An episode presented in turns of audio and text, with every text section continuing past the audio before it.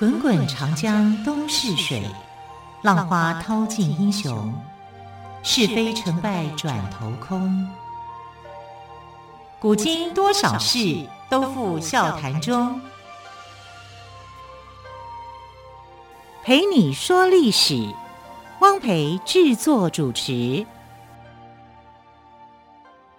欢迎朋友们再次收听《陪你说历史》节目，我是汪培。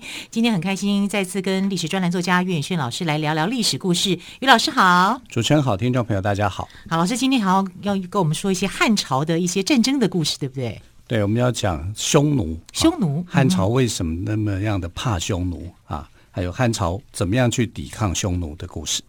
那一定非常的精彩，请老师说喽。呃，其实一开始的时候啊，汉朝是对匈奴莫可奈何的。啊，那是在刘邦的时期啊，呃，因为刘邦曾经跟汉朝的这个单于哈打了一仗，这仗其实他是被迫的啊。那怎么样的被迫法呢？因为我们知道说秦汉这两个时代，匈奴最为猖狂啊，非常的猖獗。那在呃秦朝的时候，其实他是被蒙恬给打败的，所以呃这个蒙恬打败了匈奴，把匈奴呢这个后退啊，让他们不敢去侵略。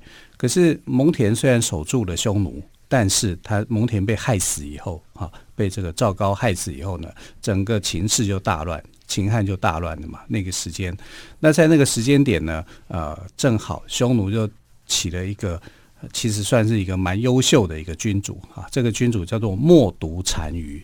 冒顿，但他的是不是破音字？我在我们以前读历史的时候，那个默就是冒感冒的冒，对，顿呢就是顿，对。对停顿的顿，对，你看到你会念冒顿，对啊，但冒顿两个字啊，在古音上面要读成默读单于。那默读单于就崛起。那关于默读单于的崛起啊，其实他还蛮特殊的啊，因为呃，默读这个孩子呢，是一个呃，这个战斗性格很强的啊。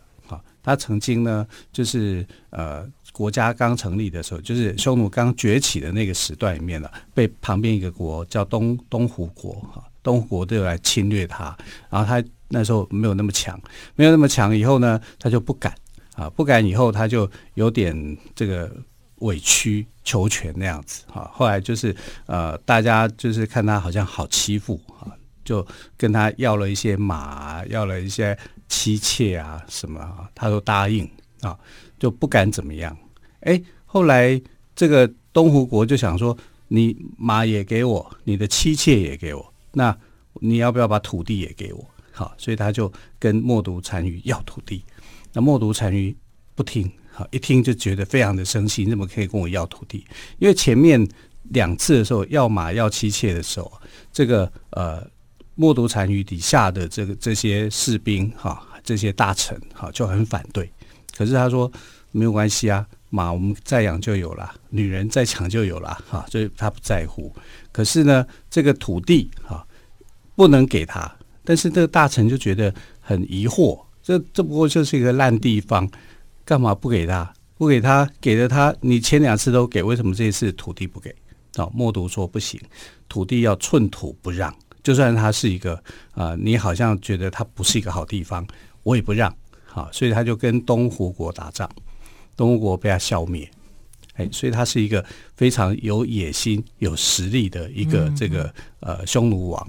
那这是一个谋略家了。对对对，那这个匈奴王呢，其实威胁到刘邦啊，因为刘邦那时候跟这个项羽作战嘛，后来他建立了汉朝以后啊，其实还有部分的这个诸侯王是不服他的，好，所以那个时候呢，有个韩国啊，叫做韩王信啊，我们叫他韩王信，我们不叫他韩信，因为他是不同的人啊，他是韩王的一个诸侯啊，这个诸侯刚好姓叫做信。啊，那韩王信呢就被他被刘邦给打败，可是这个时候呢，匈奴军队过来了，啊，在今天的这个山西这个地方，他就过来四十万大军去包围了这个刘邦。那刘邦就想说，怕什么？跟你打，结果打不赢。为什么？刘邦带着军队的人啊，都是这个南方的这个士兵比较多啊，因为他是从南方崛起的嘛，就受不了北方的天气那么寒冷。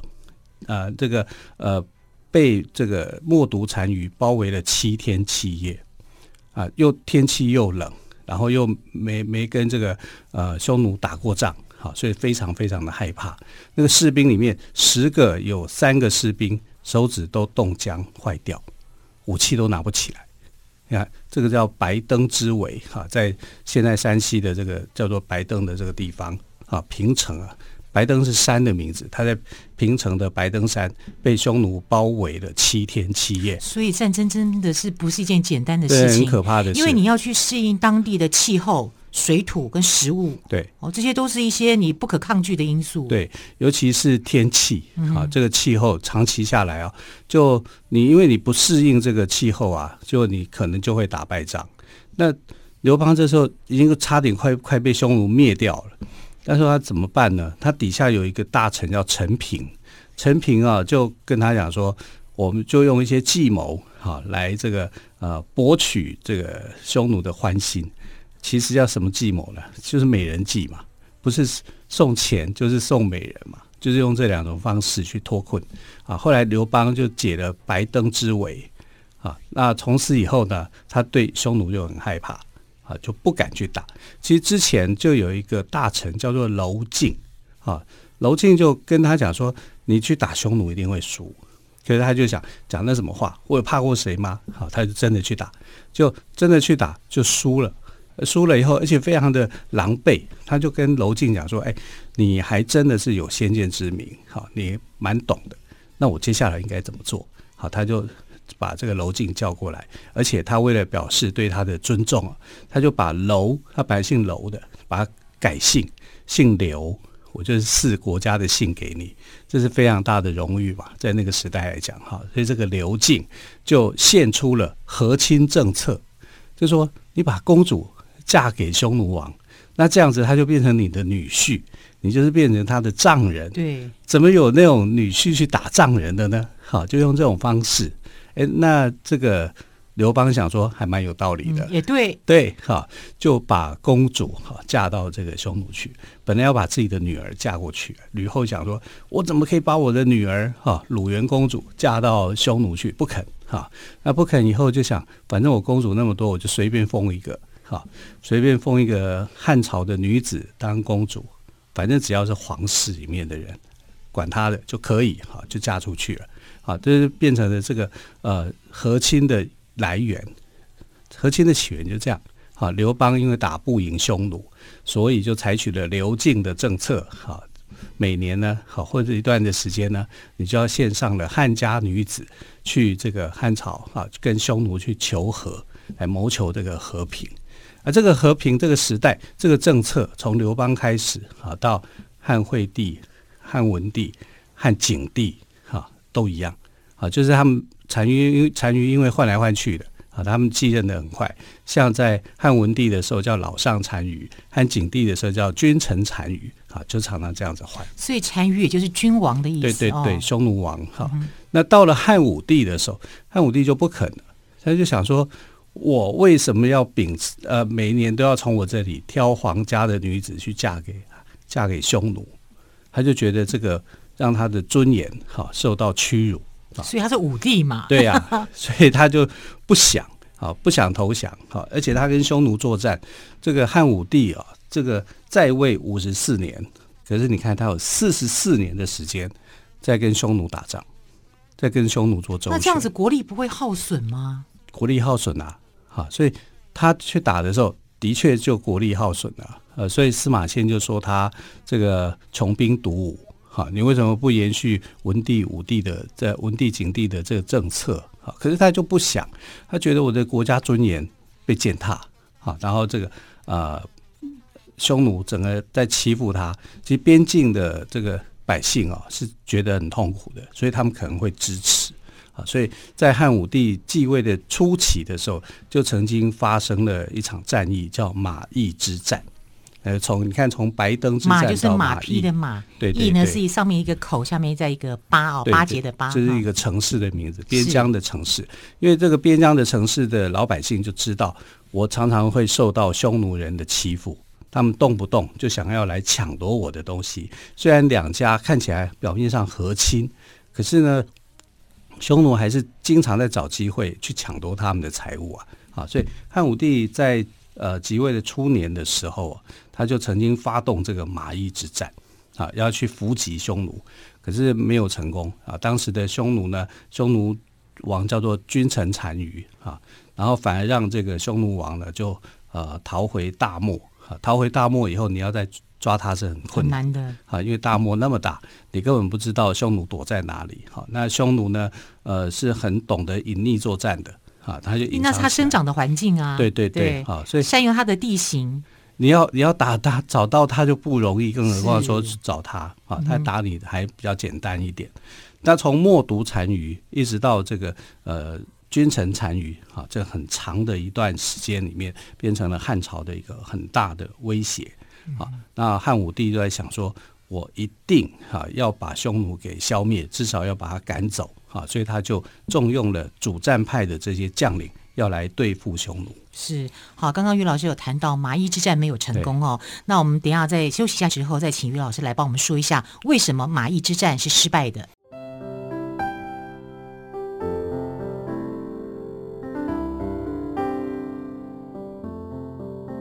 听见台北的声音。拥有颗热情的心，有爱与梦想的电台，台北广播 FM 九三点一。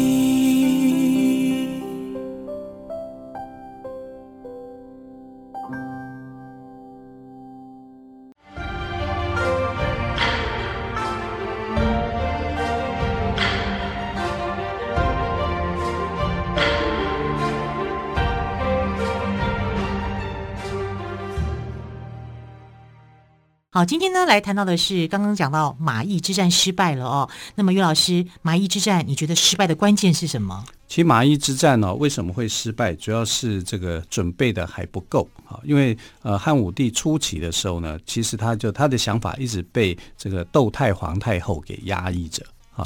我记得窦太皇太后，她好像是主张和平嘛，对，她主张和平，不要用武力的，对，她希望说国家还能够稳定的休养生息，这个比较重要。那当时的这个朝廷里面的大臣分两派，一派呢是王辉派，哈，王辉也是一个大臣，这个大臣是主张这个战斗的，啊，就是呃对匈奴作战。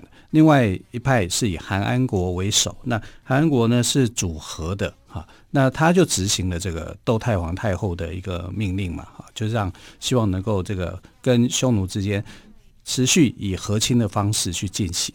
可是汉武帝在窦太皇太后去世以后，他态度就改了，他就改用这个王辉的一个主张。那王辉就跟他讲说，哦，我们做作战的一个最好的方式应该是定点作战，就是说我引诱匈奴过来，哈，引诱匈奴过来，然后伏击消灭他，因为你要找匈奴是很困难。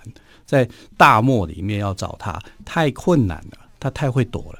那不如就去引诱他过来抢夺这个城市，然后我们再去啊、呃、派兵伏击消灭他，这样看起来还不错，对不对？哈，这叫一个定点作战的方式。所以他就选用了马邑这个地方，因为马邑那个地方有一个很有名的一个富翁，哈，叫做聂伊。啊，聂一这个人有点行侠仗义的这种感觉，他也是聂就是聂隐娘的聂，对对对，三个耳朵，对，然后一二三四那个大写的大写的一，国字的一，对，他就跟聂一啊，因为聂一可以跟这个匈奴人，因为他是生意人嘛，所以他跟匈奴那边有生意的一个交往，哈，就引你以聂一哈为方式哈去引诱匈奴的这个呃匈奴王来进攻，他就跟这个。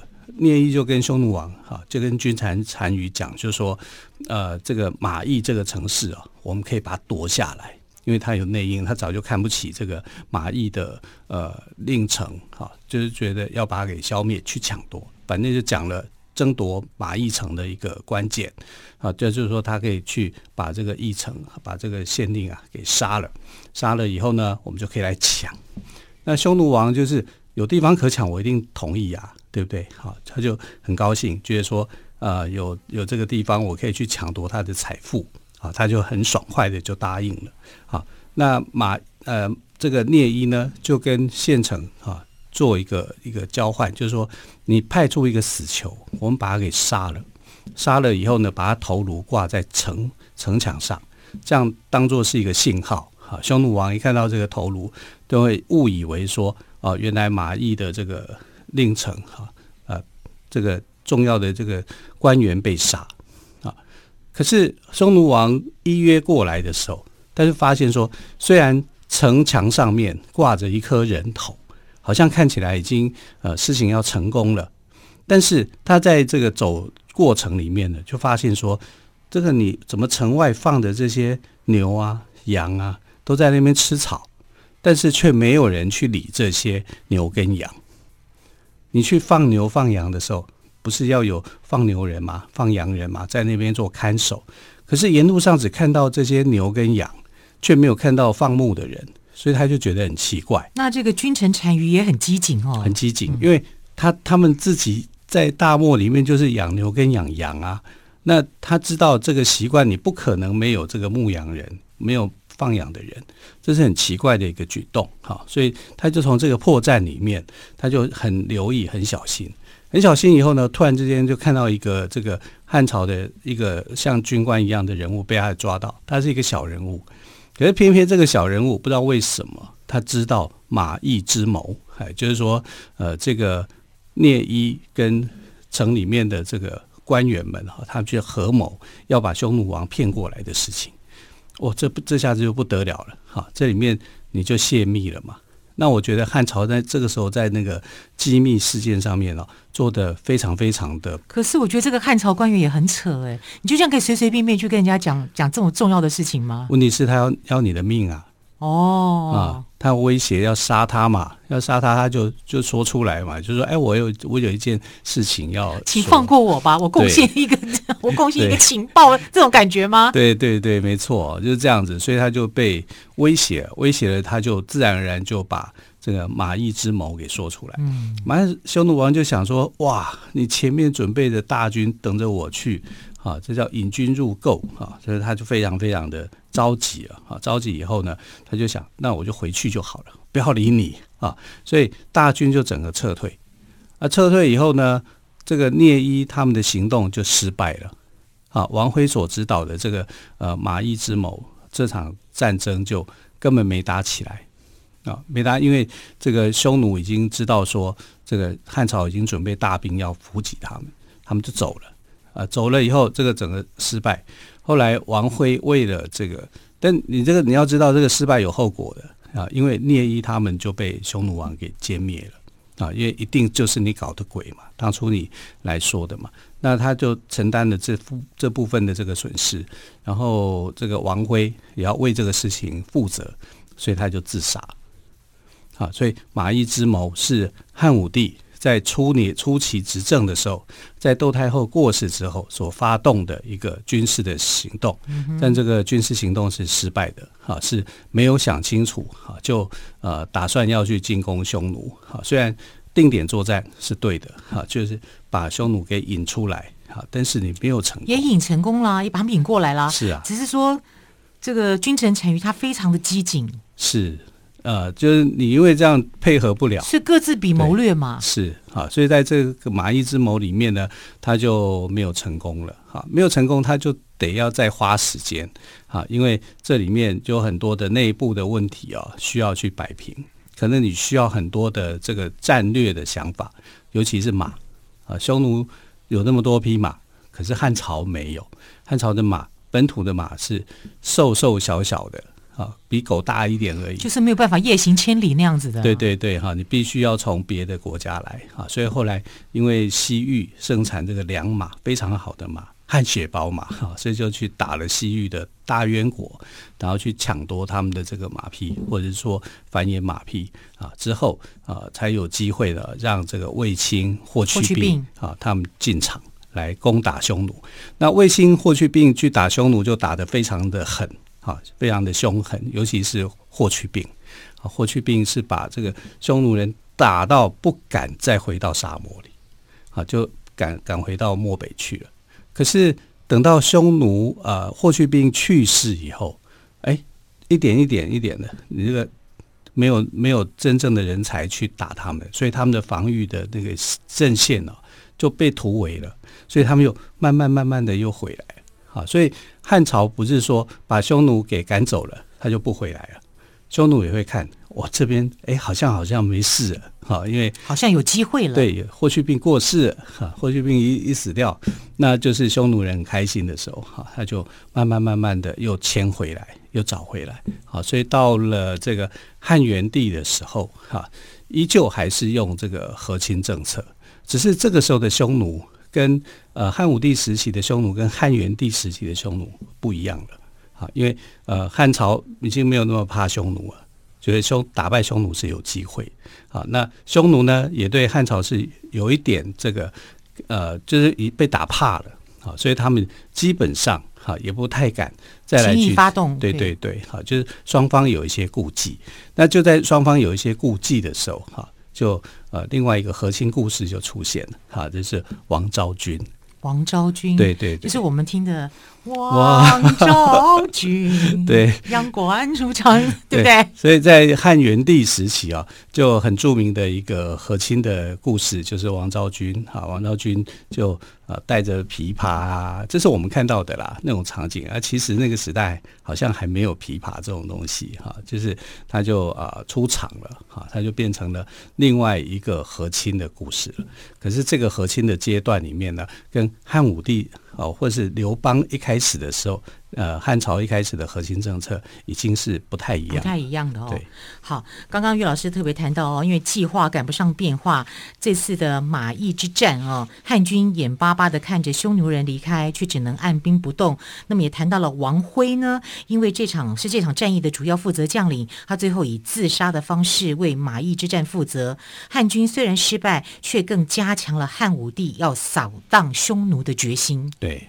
啊，那我们就可以知道说，呃，匈奴呢，一直就是汉朝的最大的心病，他一定要把这个心心头的毛病给除掉，但也付出了很大的代价。哈，就像你刚刚讲的，哎，难道打仗劳民伤财啊？